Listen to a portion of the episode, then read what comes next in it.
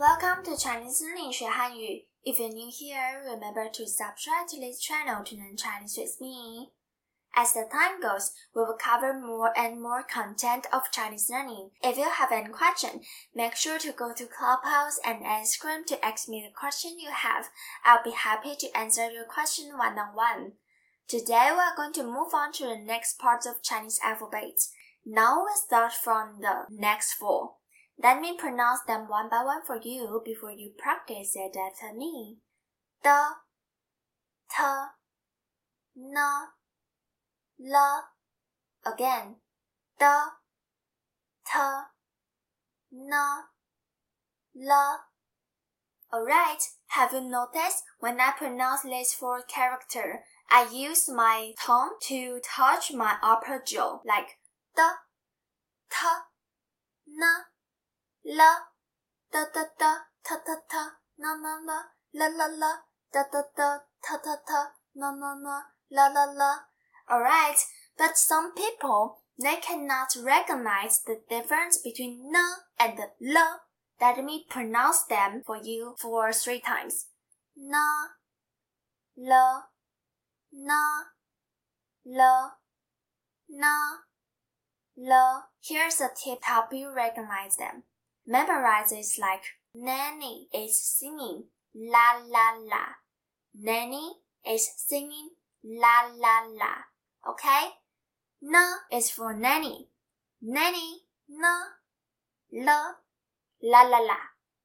Nanny is singing la la la. Okay? So that is the way you recognize the difference between n and l. So next time when people ask you, um, no and lo is kind of similar. Can you recognize them like no, lo, no, lo, what? Then you can say, Nanny is singing la la la. So that is the way you recognize them, and that helps you to pronounce l and n. Okay? So, firstly, the the d sound is like the d sound of the English vocabulary called dog. Listen carefully. Dog, dog, d, d, d. Dog, dog, d, d, d. Alright, it's time for you to repeat it after me one more time. Dog, dog, d, d, d.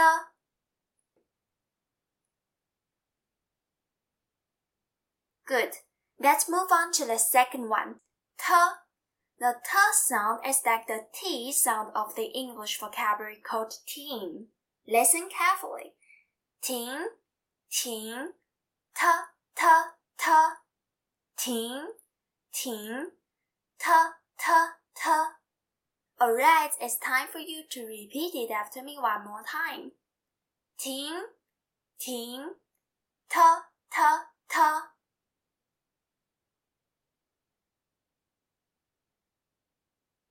Great. Next one. N. The N sound is like the N sound of the English vocabulary nanny. Listen carefully. Nanny, nanny, na, na, na. Nanny, nanny, na, na, na. Alright, it's time for you to repeat it after me one more time. Nanny, nanny, na, na, na. Nice. The last one, l. The l sound is like the l sound of the English vocabulary la la la, like link, something like la la la la with l, alright? La, la, la, la, la, la, la, la, la, la. Alright, it's time for you to repeat it after me one more time. La, la, l, l, l.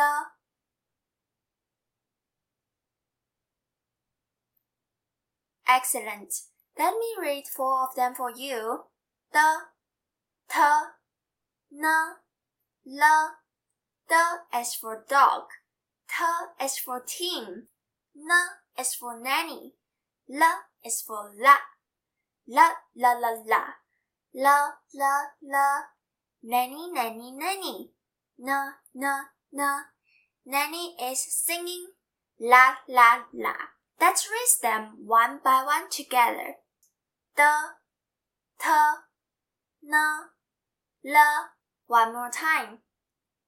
Da, ta, na, la. The last time. Da, ta, na, la. Alright, that's all for our class today. Thank you for joining me. May you have a good day. If you have any questions about this podcast or you have any thoughts on this podcast, feel free to leave your comment below. See you soon in the next episode. Bye bye.